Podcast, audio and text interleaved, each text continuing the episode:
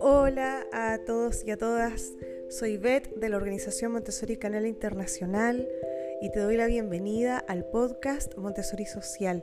Quiero decirte que me siento súper agradecida porque, bueno, ha sido súper bonito ver que muchas, muchas, muchas personas, cientos de personas, están escuchando cada episodio. De hecho, el de lenguaje, que es el anterior a este, de Casa de Niños, también está siendo súper escuchado en muy poquito eh, rango de tiempo desde que lo publiqué.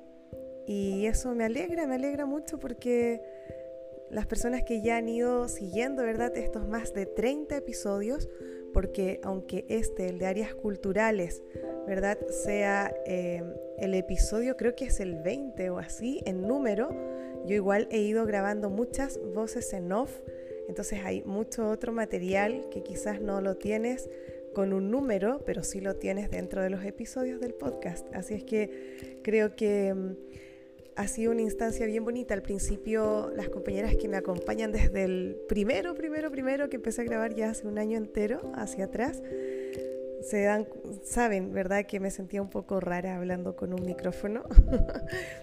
pero cada vez la interacción, el cariño y todo el feedback que me van dando a través de mis redes sociales me va haciendo también sentir que vamos creando una comunidad y que es otra manera de acompañarnos. Así es que muchísimas gracias.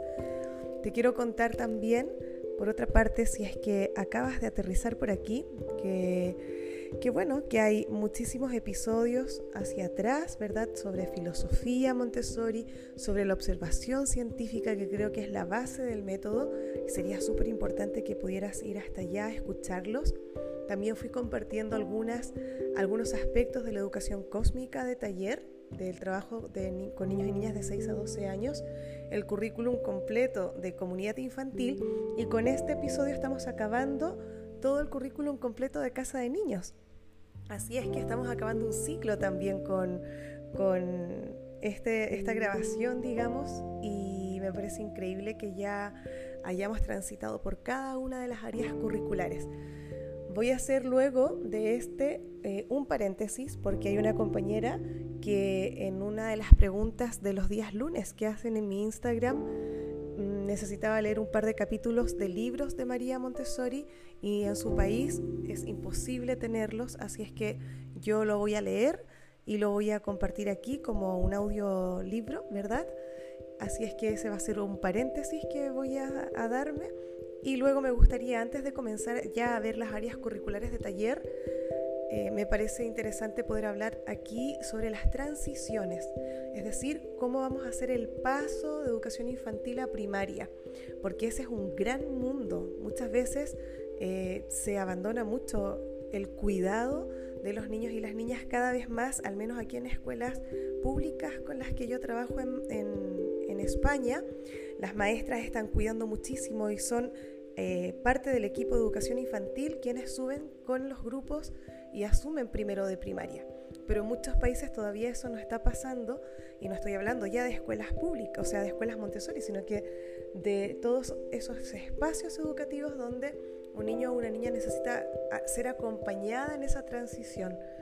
Lo mismo sucede con la transición de primaria a secundaria, que también es un terreno, diría yo, de nadie, un territorio allí abandonado que también deberíamos prestar muchísima atención. Así es que una vez que ya haya compartido contigo estos dos capítulos de libros y el episodio de transiciones, entonces después vamos a inaugurar toda la etapa de 6 a 12 años, que es una etapa maravillosa y tan alucinante como las que ya hemos ido revisando. Si bien es cierto, compartí este podcast Montessori Social eh, compartiendo cosas de educación cósmica, no profundicé en el currículum de taller, así es que eso es lo que nos toca hacer en adelante. Bueno, dicho todo esto, también me recomendaron, y aquí no me voy a alargar mucho, solo me recomendaron pensar que hay personas que recién empiezan a escucharme y no me conocen. Así es que súper cortito te quiero contar que soy una de las cofundadoras de Montessori Canela Internacional y además eh, estoy, bueno, dentro de mis responsabilidades estoy a cargo de la dirección académica de Montessori Canela Internacional. Eso quiere decir que trabajo directamente en todo el diseño y creación de contenidos y revisión de contenidos también eh, en todo el proceso creativo con el equipo internacional de formadoras, que son compañeras con las que llevamos ya más de 10 años trabajando juntas, muchas de ellas mis maestras, y es un placer trabajar con ellas.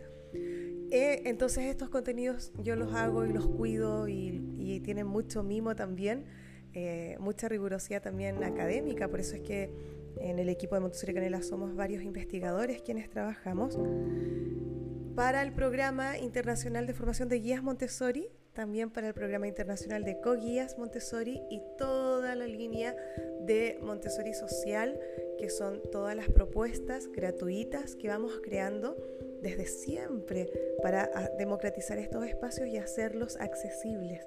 Todo lo que son las Masterclass Gold, los webinars, todo lo que tiene que ver con las clases, los cursos que vamos liberando siempre.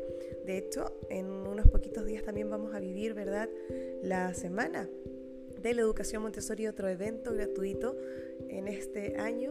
Y, bueno, todo, todo, todo eso también eh, es parte de mis tareas. Así es que, dicho esto, ya no me doy más vueltas y quiero contarte que vamos a trabajar áreas culturales. Pero, ¿qué son las áreas culturales en realidad?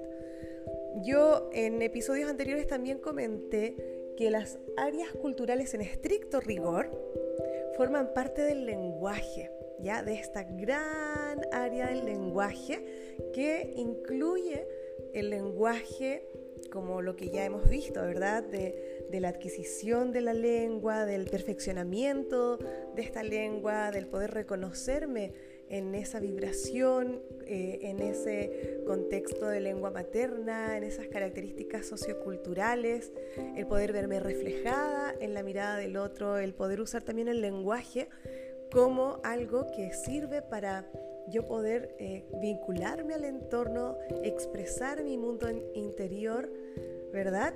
Y por eso es que también eh, se considera que el lenguaje eh, todas las áreas culturales nos tienen que ayudar a la ampliación de vocabulario. Entonces, la finalidad no es que memoricen aspectos eh, concretos, ¿verdad?, de las ciencias experimentales o también del paso del tiempo, como la historia, como lo podríamos ver en taller, o sea, de 6 a 12 años, pues sí, que lo abordamos desde ese punto de vista, sino que aquí tienes que pensar que es como una extensión que va a ayudar a ir consolidando este lenguaje, ¿ya?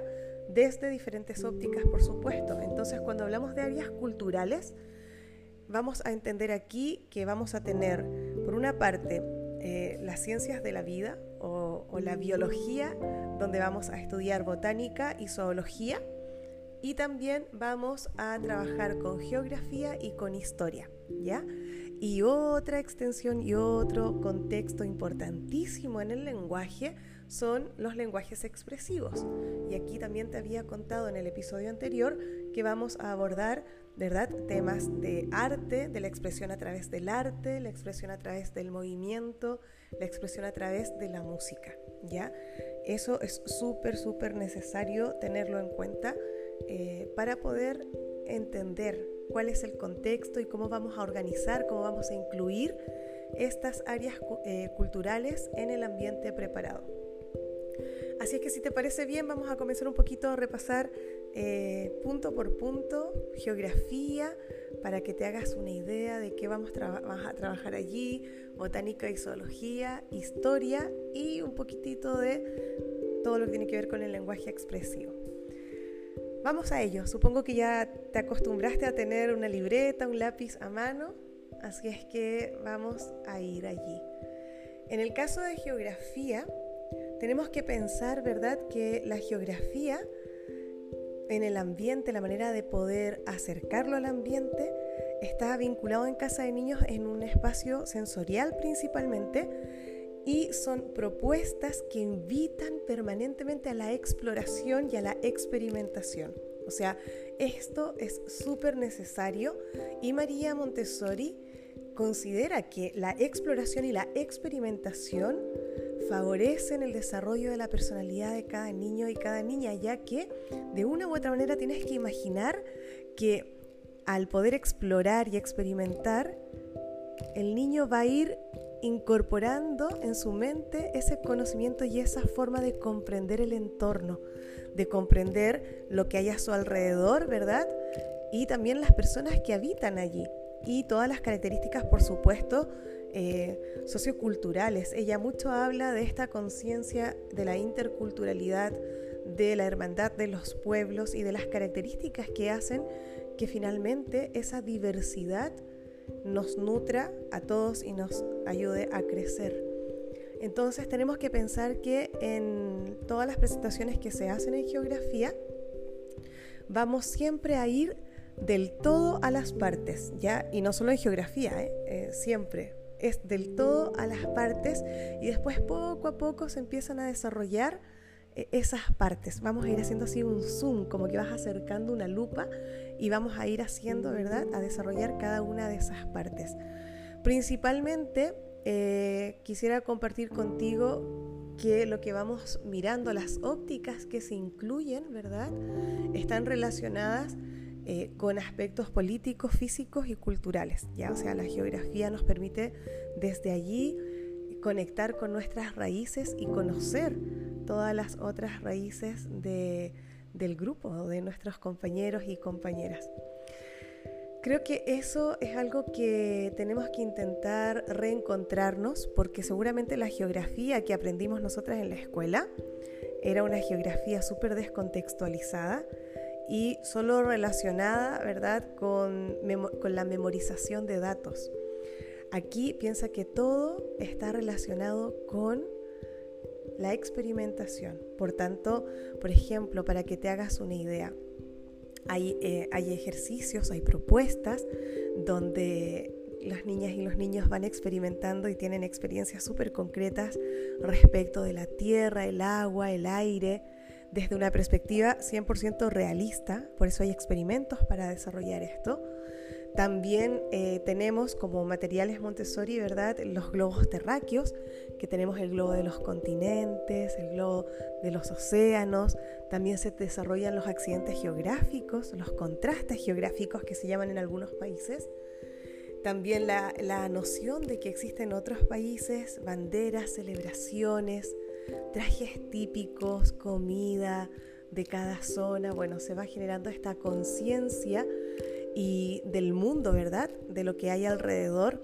Y yo creo que eso choca a veces con el currículum de educación infantil que lo que pretende principalmente es que el niño o la niña solo conozca su entorno más próximo. Entonces se tiene mucho temor a poder ir más allá en la exploración de lo que hay más allá.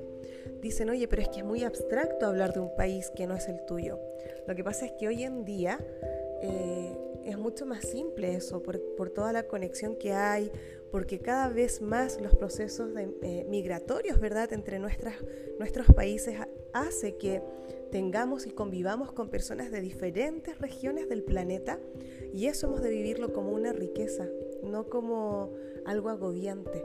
Y desde allí sí que son situaciones muy cotidianas.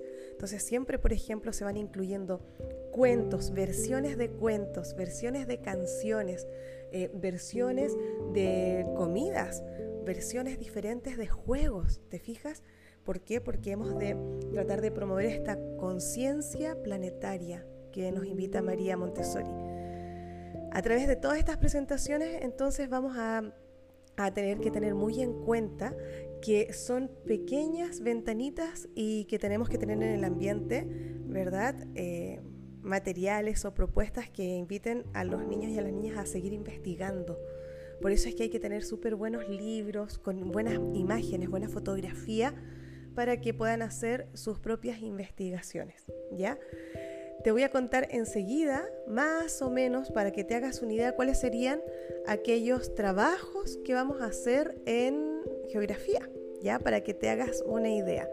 Entonces, por ejemplo, así para que te, te sitúes un poquito, vamos a hablar del espacio, ¿verdad? Y dentro de este espacio vamos a iniciar con nuestro planeta y por eso es que ahí se van a introducir estos globos terráqueos. Luego nos vamos a ir a los continentes, y ahí vamos a trabajar con el globo terráqueo del, globo terráqueo, ¿verdad? Al mapa mundi, porque el globo terráqueo tenemos esta esfera, ¿verdad?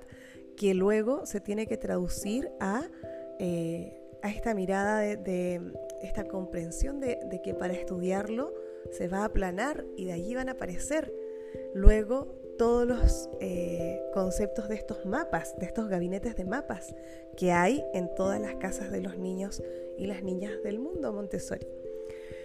También tenemos unas tarjetas de continentes y aparecen las primeras tarjetas de nomenclatura. Las tarjetas de nomenclatura en casa de los niños son bastante simples y ¿te acuerdas que en lenguaje te hablé de las tarjetas de tres partes? Bueno, son muy muy similares y hay que tener siempre un librito de control de error, no te, no te olvides de eso. Luego hemos dicho entonces desde el planeta, los continentes y vamos a aterrizar a otros experimentos que son increíbles e increíblemente concretos que muchas, muchas personas como yo hemos logrado comprender lo que son las formas geográficas, los contrastes geográficos, gracias a estos experimentos, gracias a este espacio de propuestas que se trabaja en las escuelas Montessori. Contrastes geográficos, por ejemplo, si tú te acuerdas, tuvimos que siempre desde chicas y desde chicos memorizar que una isla es una porción de tierra rodeada de agua. ¿Te acuerdas de esas definiciones?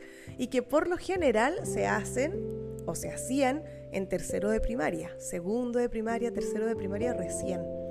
Entonces aquí esto yo creo que lo podrás recordar, que son unas bandejas que ponemos barro, ¿verdad? Y tenemos un jarrito con agua. Siempre piensa que para los experimentos tienes que tener todo preparado, no puede faltar nada, nada, nada si es que hay que probarlos antes, ¿ya? Y entonces lo que tenemos es, por ejemplo, que vamos a sacar una porción de tierra, una porción de, este barro, lo vamos a quitar y lo vamos a poner, lo que sacamos, lo vamos a poner en el otro recipiente de, que es exactamente igual, transparente, que el que estamos usando.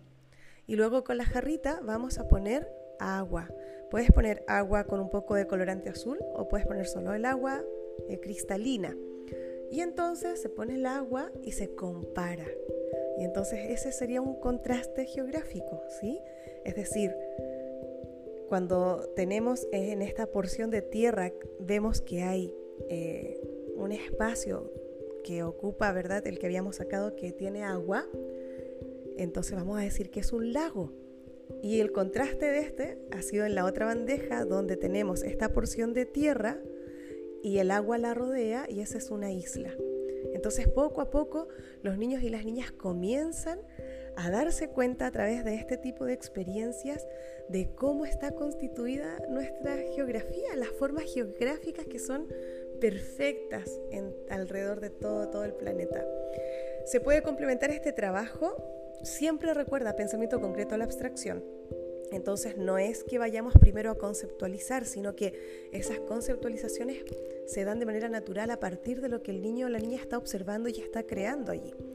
Entonces también se puede complementar con, tarjetas de nomenclatura de los contrastes geográficos. Y de allí nos vamos a ir al gabinete de mapas, que hay muchísimos mapas, están todo de todos los continentes y también se han ido creando mapas de los países, de cada país, eh, para ver cada región y también hay artesanos y artesanas que han creado eh, ya los mapas de cada eh, comunidad. Es decir, por ejemplo, aquí si que yo estoy en España, pues eh, no está solo el mapa grande de España que tiene cada comunidad autónoma o cada región, sino que también hay uno que es de Cataluña, donde aparece cada una de las comarcas y ese niño o esa niña puede realmente ver en qué espacio geográfico está habitando. Eso es maravilloso. Entonces hay muchos mapas que tienen controles de error, es decir, tienen, eh, estos mapas tienen...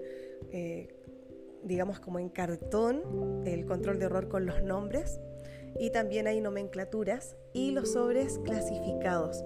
Estos sobres clasificados a veces se hacen por continente y luego los van haciendo por países y así van bajando porque en un mismo país hay mucha diferencia también respecto de banderas, de los animales típicos, la música, la vestimenta, las cosas eh, que se comen habitualmente, etc. Entonces estos sobres clasificados, recuerda la nomenclatura clasificada de la que hablé en el episodio anterior del lenguaje, porque esto sigue siendo lenguaje. Entonces en estos sobres clasificados eh, se van organizando por color y eh, tienen acceso a diferentes digamos, como eh, agrupaciones de conceptos que le permiten ir ampliando e ir profundizando en la idiosincrasia propia de cada territorio. Y también hay una introducción, ¿verdad?, que se hace al cosmos, a la galaxia, y bueno, la consulta de libros, eso también es súper, súper importante. Así es que geografía da para mucho, para mucho, eh, y los libros de lectura que se incorporan tienen distintos temas culturales, banderas, bueno, lo que ya les dije de los sobres, pero también en libros. Eso es necesario tenerlo siempre presente y por favor buscar buena, buena, buena literatura, libros con imágenes eh, que, que, sean nítidas, eh, bueno, enciclopedias, pero más que que tengan muchas palabras, también es importante, más que eso, que tengan muy buena fotografía, ¿ya? Otro espacio importante que se desarrolla es la historia. Y tú dices, claro, pero es que no tienen todavía una conciencia y es muy ambiguo, muy, eh, como digamos, muy abstracto el concepto de la historia, del paso del tiempo. Entonces, por supuesto que si lo planteamos como a nosotras y nosotros se nos enseñó en la escuela, efectivamente es súper abstracto.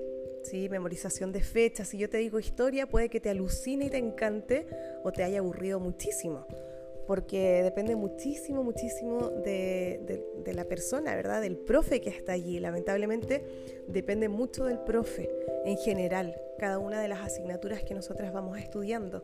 En cambio, en la educación Montessori depende del diseño del ambiente preparado, además del profe que es, que el adulto es parte de ese ambiente preparado. Entonces el ambiente también de alguna manera, eh, si está bien diseñado, va dando respuestas y es un ambiente cautivante, un ambiente que te invita, que te invita una y otra vez a volver. Hago un paréntesis porque como en mis redes sociales que me encuentras como Bet Montessori Canela tanto en Instagram como en YouTube, o sea, perdón, como en Facebook, ahí empezó a llegar mucha gente. Entonces yo hice un resumen de lo que era ambiente preparado a partir de unos posts que te debes acordar que hice 10 publicaciones hace poco tiempo atrás donde profundizaba en cada uno de los aspectos del ambiente preparado. Bueno, para darles la bienvenida, ¿verdad?, a esta comunidad que hemos ido creando entre todos y todas, hice una síntesis de esas publicaciones y si tú te vas a tanto a mi Facebook o al Instagram, a mi perfil, a la biografía de mi perfil, vas a poder descargarlo en PDF. Ahí puse unos enlaces que se llama algo así como leer más y entonces les das clic allí en el formato PDF y te va a llevar directamente a la publicación donde está desarrollado todo el tema, ¿ya? Entonces, si hay compañeras o compañeros que están recién escuchando este post, este episodio y no tienen tanta claridad del concepto de ambiente preparado, les invito a ir allí y también a revisar los otros episodios de Montessori Social donde hemos ido hablando sobre las características del ambiente preparado físico y psíquico. Bueno, Dicho sea esto, de paso, cierro el paréntesis y te puedo contar que en Montessori, ¿verdad? La historia jamás de los jamases va a ser dada en casa de niños, bueno, ni en taller, pero estamos hablando de, de 3 a 6 años, como una lista eterna de efemérides, de acontecimientos por fecha, por año, para generar una memorización abstracta y alejada de la vida de los niños y las niñas, sino que recuerda siempre que vamos al origen de él. Entonces la historia nos permite conectarnos, ¿verdad?, con el origen del ser humano, descubrir esas necesidades, las formas en que vivían, y cómo a través del tiempo, gracias a la, interacción, a la vida comunitaria, gracias también al, desarrollo eh, que ha tenido en relación directa con su entorno, ha podido ir creando cosas, inventando cosas para poder solucionar aquellos problemas o aquellos desafíos que tenían para poder vivir mejor. Entonces desde ese lugar vinculamos, ¿verdad? O tratamos de darnos cuenta de la bondad del ser humano. Porque hoy en día, con todo lo que está sufriendo nuestro planeta, la mirada adulta está bien centrada también en lo que en la irresponsabilidad que hemos tenido como culturas, ¿verdad? Sobre todo las, las occidentales, de no cuidar y de no comprender lo que realmente nuestra madre tierra necesita. La invitación aquí con los niños y las niñas es poder eh, encantarse con esto y descubrir aquella bondad del ser humano que ha permitido generar también espacios de mucho cuidado y de creación, de creación de, muchos inventos, creación a nivel arquitectónico, bueno, de muchos inventos. Entonces es muy importante los primeros seis años de vida porque tienes que pensar que aquí las niñas y los niños están desarrollando la noción de tiempo y de espacio. Entonces sabemos que viven en el presente, ¿verdad? Pero cuando empiezan a, hablar ya de cosas que recuerdan, te tiene que dar así como hacer un clic de decir, wow, o sea, ya comienza a ser consciente de sí mismo, porque empieza a hablar de una u otra manera de, en un espacio vinculante de su pasado. Y eso de verdad es un momento súper emocionante. Así es que muy atentos y muy atentas. A veces ese proceso puede darse alrededor de los cuatro años, cuatro años y medio. Eh, no hay una, en Montessori no hay una edad fija porque cada niño y cada niña tiene su propia, ¿verdad? Su propia forma de desarrollarse y su propio ritmo de desarrollo. Pero sí que tenemos que estar súper atentas en nuestra observación a detalles como el que te estoy contando. Finalmente, el tiempo en realidad no lo tienen desarrollado como nosotras y nosotros y a veces usan el lenguaje, pero no, no lo usan correctamente. Mi hijo, Felipe, el de 18, que tiene ahora, eh, él decía, en vez de decir antes de ayer, él decía pasado de ayer, porque para él la lógica era, era que había pasado el, ayer. Entonces a eso se refería, yo me acuerdo tanto cuando empezó a conceptualizar y a verbalizar el paso del tiempo. Entonces hay que también estar atentos porque todos esos son indicios de que ya están en un momento especial donde podemos empezar a, mostrar eh, eh, todo este tipo de cosas relacionadas al, paso del tiempo. Entonces, de alguna manera, cuando hablamos nosotros del presente y del hoy, estamos dándole un tiempo correcto a lo que está sucediendo y le ayudamos a, orientarse mucho. Entonces, en historia hay muchas tarjetas donde tienen que hacer parejas sobre, por ejemplo, historias de las casas a través del tiempo, las viviendas como gran tema, por ejemplo. Entonces nos vamos a ir a las cuevas, a, los distintos tipos de, formas de vivir en chozas, ¿verdad? Distintas estructuras de casas según el clima. Entonces vamos a mostrar, ese sería como un gran tema. También tenemos set de tarjetas, por ejemplo, donde vemos el paso del tiempo con, eh, por ejemplo, cosas que sean cercanas, con los coches o los automóviles a lo largo del tiempo. Eh, también, por ejemplo, pueden ser los teléfonos, también podrían ser eh, cosas que ellos ven. Eh, los teléfonos son súper interesantes porque imagínate todo lo que ha avanzado a lo largo del tiempo. Medios de transporte también que han ido, que te van mostrando, ¿verdad?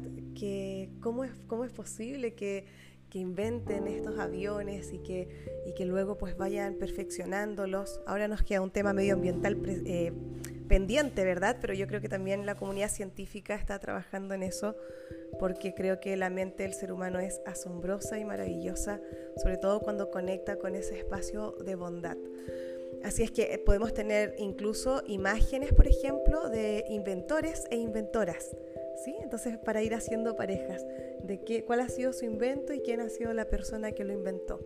Bueno, etcétera, etcétera, etcétera, un largo etcétera de lo que tú quieras eh, ir creando, porque hay que crear mucho material en casa de los niños para desarrollar el lenguaje.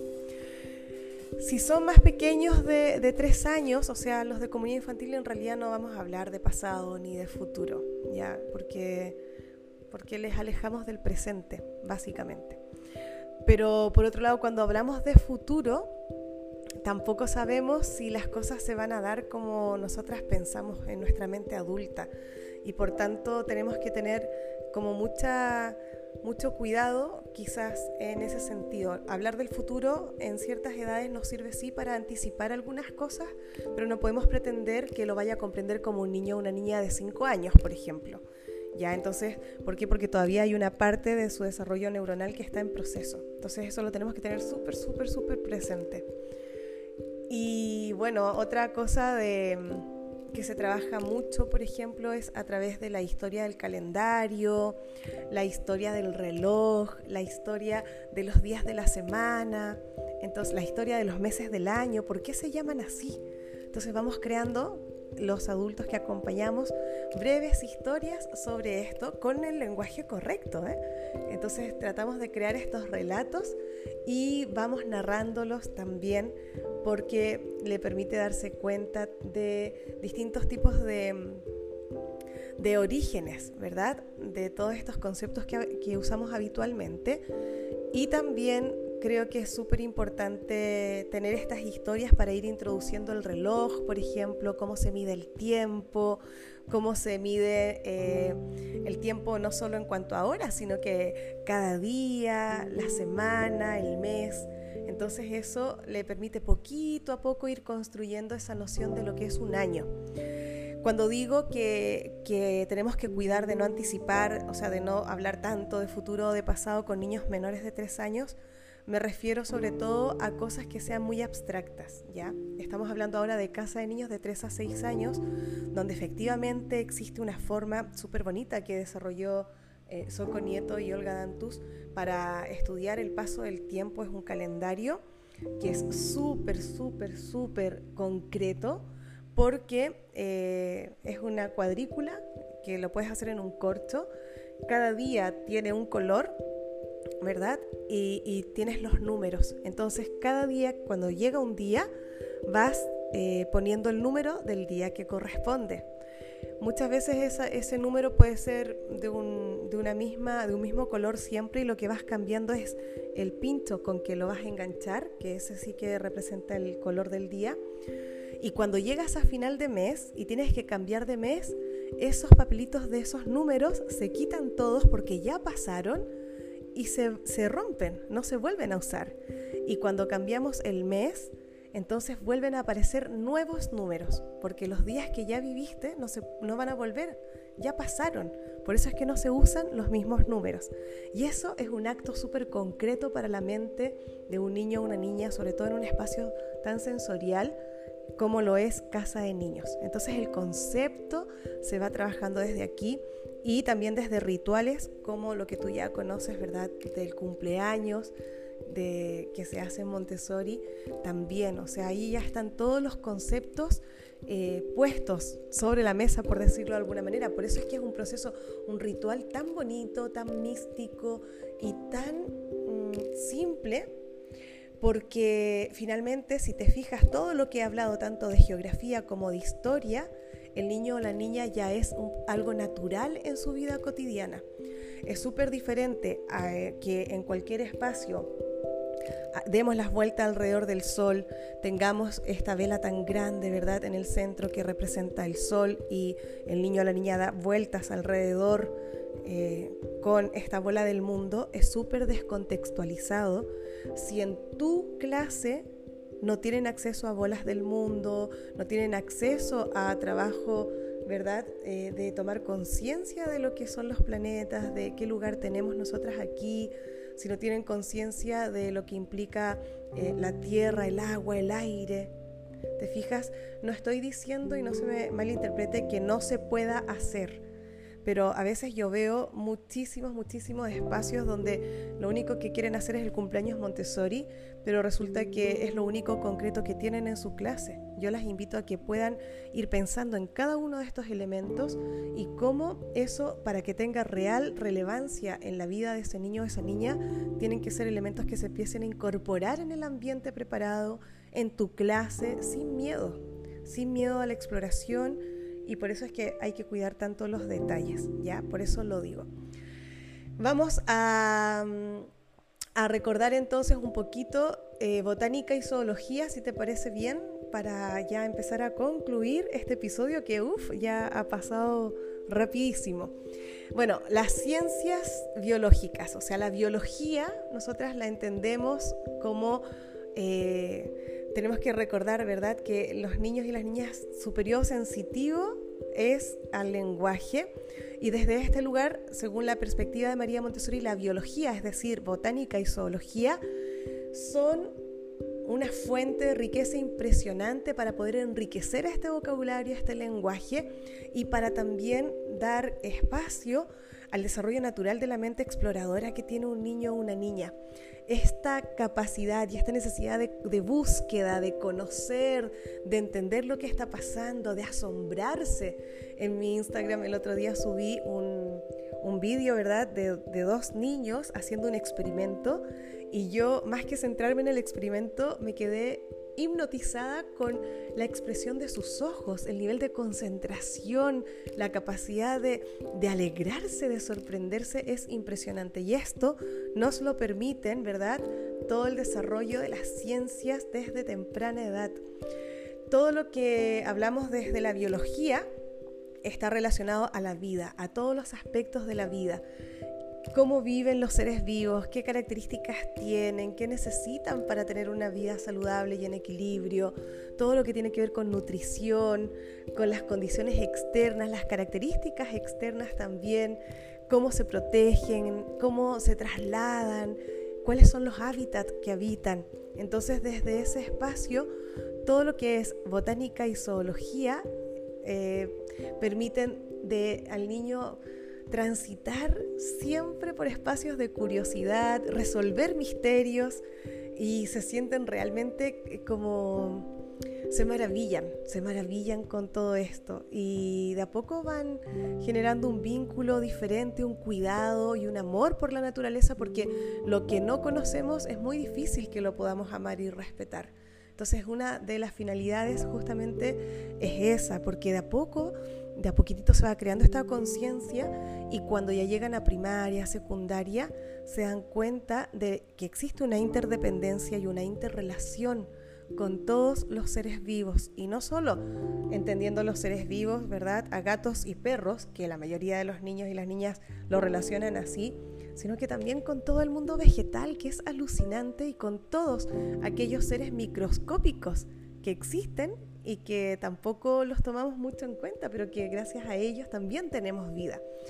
Así es que es maravilloso todo lo que se puede hacer desde aquí, insisto, principalmente desde todo lo que está relacionado con experimentos muy, muy concretos.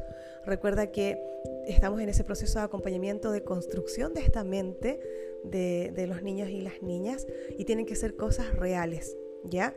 Cosas reales que estén... Eh, siempre, siempre presentes en el ambiente. Por eso es que nuestros eh, ambientes preparados no tienen propuestas que cada 15 días se van cambiando.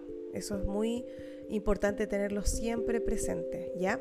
Las plantas siempre están allí y, bueno, los animales es un tema en función, yo creo, del entorno y de, de las posibilidades que tenga cada espacio vamos a tener o no. Recuerda siempre libros, libros variados, buenos libros para que puedan tener acceso los niños y las niñas a un material que enriquezca esa capacidad de investigación y de indagación. Entonces, por ejemplo, aquí vamos a partir, para darte una idea simplemente, eh, tipos de clasificaciones, por ejemplo, entre seres vivos y no vivos. Vamos a hablar de los reinos, eh, todo lo que tiene que ver con tierra, agua y aire se va a retomar. Hay presentaciones súper bonitas que hablan sobre el amor, el cuidado, la protección. Y cuando ya pensamos, por ejemplo, en las plantas, en la botánica, se suele pensar principalmente en los puzzles, ¿verdad? Y en zoología también, en las partes de, de, un mamífero, de un pez, de un ave, bueno, las partes de la flor, del tallo, de la hoja, etc. Lo que sí me gustaría dejar súper en claro es que eso así no tiene sentido. O sea, esto no es montar un puzzle porque sí. Siempre tienen que tener primero la experiencia concreta. Si vamos a hablar de una planta, tienen que estar con una planta, tienen que observar la planta, tocar esa planta, conocer dónde habita esa planta, las formas de esa planta, siempre, siempre desde la experiencia concreta. Si tú vas a, estar, por ejemplo, investigando sobre el fruto, por decir algo, tiene que ser siempre desde el observar, el tocar, el sentir el aroma. No te sirve em, digamos, como transar esa experiencia sensorial real, vivencial, por una fotografía. Entonces, la primera experiencia y la primera aproximación siempre es desde esta experiencia con la realidad, con la realidad. Entonces, en las plantas se ve, por ejemplo, la introducción a una planta con una planta de verdad, se presentan las partes de la planta y luego, pues los niños y las niñas pueden trabajar con el puzzle, también pueden introducirse también nomenclaturas, se ve el ciclo de vida de una planta y por eso es que se hacen muchos experimentos para poder contrastar esto que los niños y las niñas están viendo en este espacio más de materiales y nomenclatura, se tiene que ir haciendo en paralelo. Hay muchos, muchos experimentos.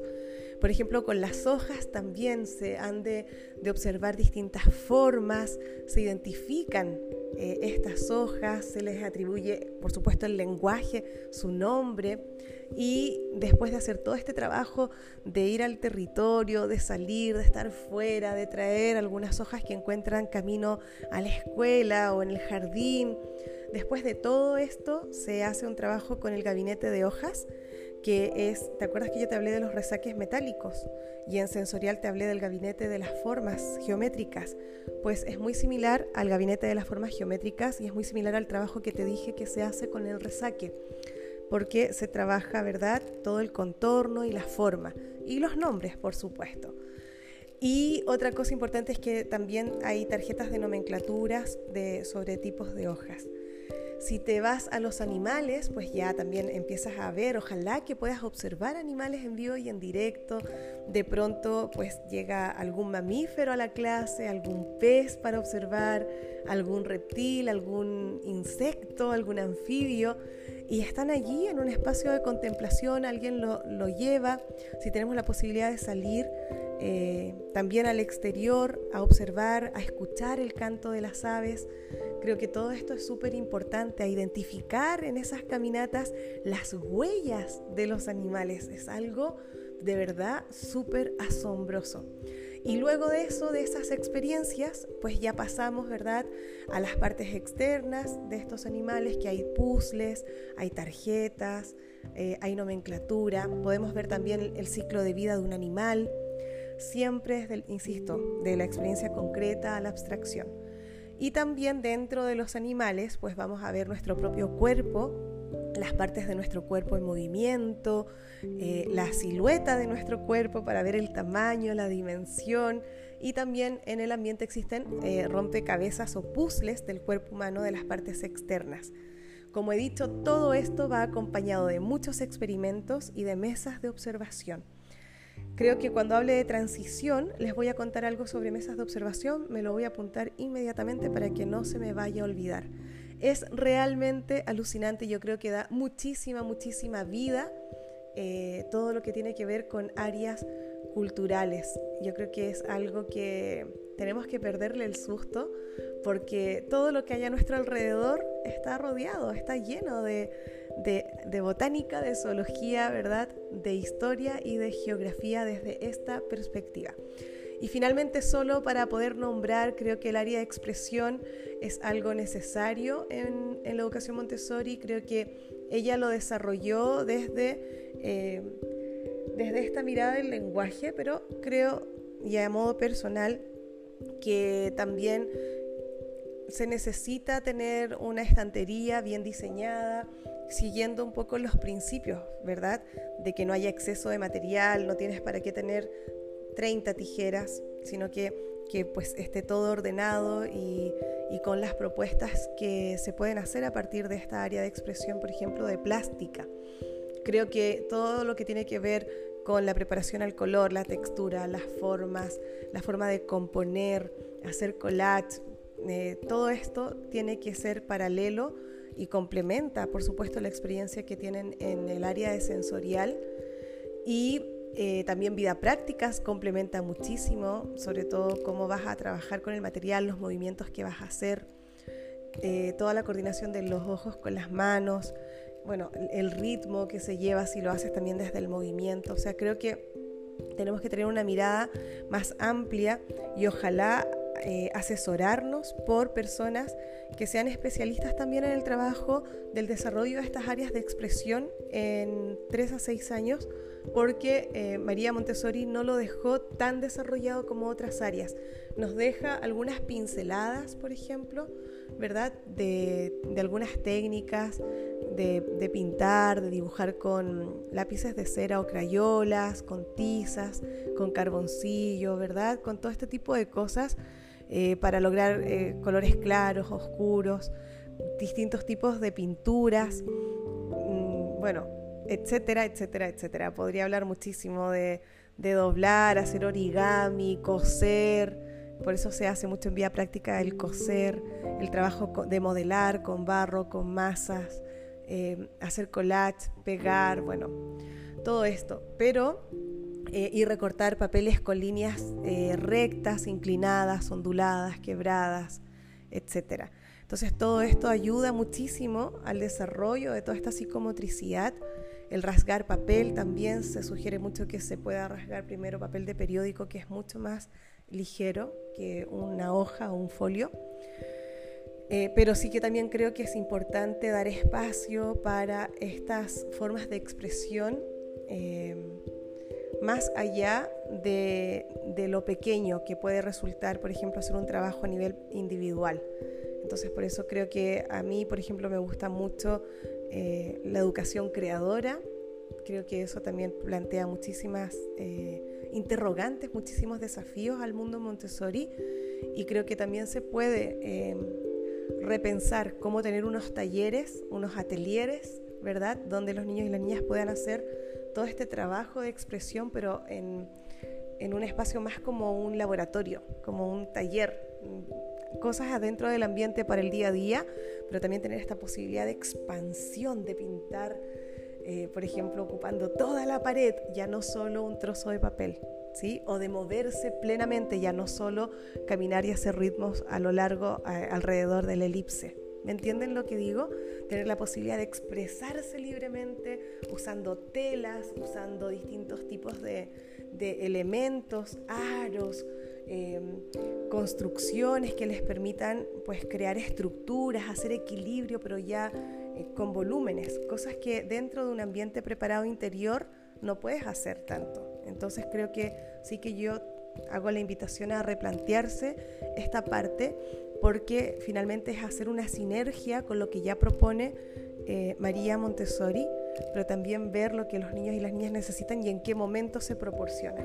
Recuerda siempre que trabajamos tres horas continuadas sin interrupción del adulto, hay libre circulación de movimiento y de pensamiento y cuando digo sin interrupción del adulto me refiero principalmente a que no los tengamos que sacar a psicomotricidad, a música, que, nos tenga, que tengamos que interrumpir la actividad del niño porque le toca inglés o porque le toca, eh, qué sé yo, no sé, educación física, lo que sea.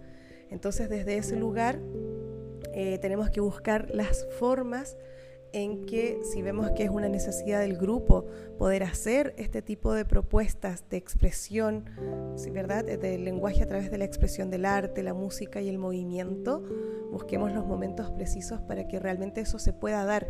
En muchas escuelas, estos espacios, eh, Caro Gómez del Valle nos decía que si estaba abierto como parte de una extensión del ambiente preparado y los niños y las niñas podían ir en cualquier momento del día, eso sería maravilloso y espectacular porque ahí realmente se estaría satisfaciendo la necesidad de ese niño o niña o de ese grupo.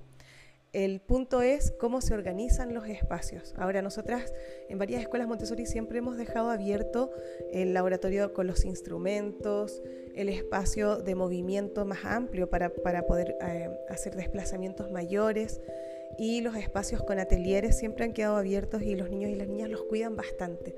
Lo que pasa es que en casa de niños todavía suelen estar muy cerquita de los adultos de referencia y les cuesta ir solos y solas a otros, a otras clases o a otras salas. No, no es muy común que, quieran ir mucho más allá. Por eso es que tenemos que tener esa conciencia de cómo equilibrar, ¿verdad? También este espacio eh, de expresión que es tan necesaria para el alma del ser humano. Bueno, con esto ya estamos terminando Casa de Niños, todo el despliegue curricular. Te invito a que puedas volver a escuchar los episodios anteriores si quieres repasar algo. Recuerda que todo el despliegue curricular de comunidad infantil y de Casa de Niños pues ya lo tienes a tu disposición. Y también eh, los primeros episodios voy contando algunas cosas de educación cósmica, que es la forma, ¿verdad? De hacer el despliegue curricular en primaria de 6 a 12 años. También aspectos de la filosofía Montessori. Hay un episodio donde hablamos de déficit de atención, donde hablamos también de la observación como la base metodológica. Hemos hablado de la paz y cómo promover una cultura de paz en las escuelas, que no se reduzca a celebrar el Día Internacional de la Paz, etcétera, etcétera. Hay mucho, mucho, mucho material que creo que, que da como para un curso, de verdad, sinceramente creo que da como para un curso. Así es que aprovechalo, ayúdame a difundir la manera que tienes. Mucha gente me dice, Beth, ¿y cómo te lo agradecemos? Yo creo mucho en la reciprocidad. Esto yo lo hago de verdad em, porque siento que es un necesario, es como un deber ético el poder democratizar estos espacios de autoformación, el elevar la calidad, no dar lo que te sobra, eh, sino que realmente compartir aquellos contenidos que te van a servir. Entonces la manera en que yo siento que me puedes decir gracias por eso, que es una energía que va y vuelve, ¿verdad? Es que me ayudes a compartirlo, que me sigas en mis redes sociales y que puedas eh, hacer que esto se reproduzca a más y más y más y más personas, porque así como te sirve a ti, seguro que le sirve a muchas otras compañeras de tu escuela, a muchas otras primas, amigas, amigos, familiares, eh, conocidos. Así es que ayúdame a compartir, que así también yo creo que podemos ir eh, dando a conocer más este Montessori social que es tan necesario hoy día más que nunca. Así es que con esto ya me despido. Muchísimas gracias y nos vemos entonces en los dos episodios de paréntesis que voy a grabar, que van a ser capítulos de libros para una compañera y que seguro que te sirven lo que voy a leerle y que lo voy a compartir también aquí para que tú lo puedas escuchar. Y luego el episodio de transiciones, de transición de casa de niños a taller o de educación infantil a primaria antes de seguir con todo el despliegue curricular de taller. Un abrazo muy grande, soy Beth de la Organización Montessori Canal Internacional y continuamos reencontrándonos con la esencia Montessori. Un abrazo, que estés súper bien.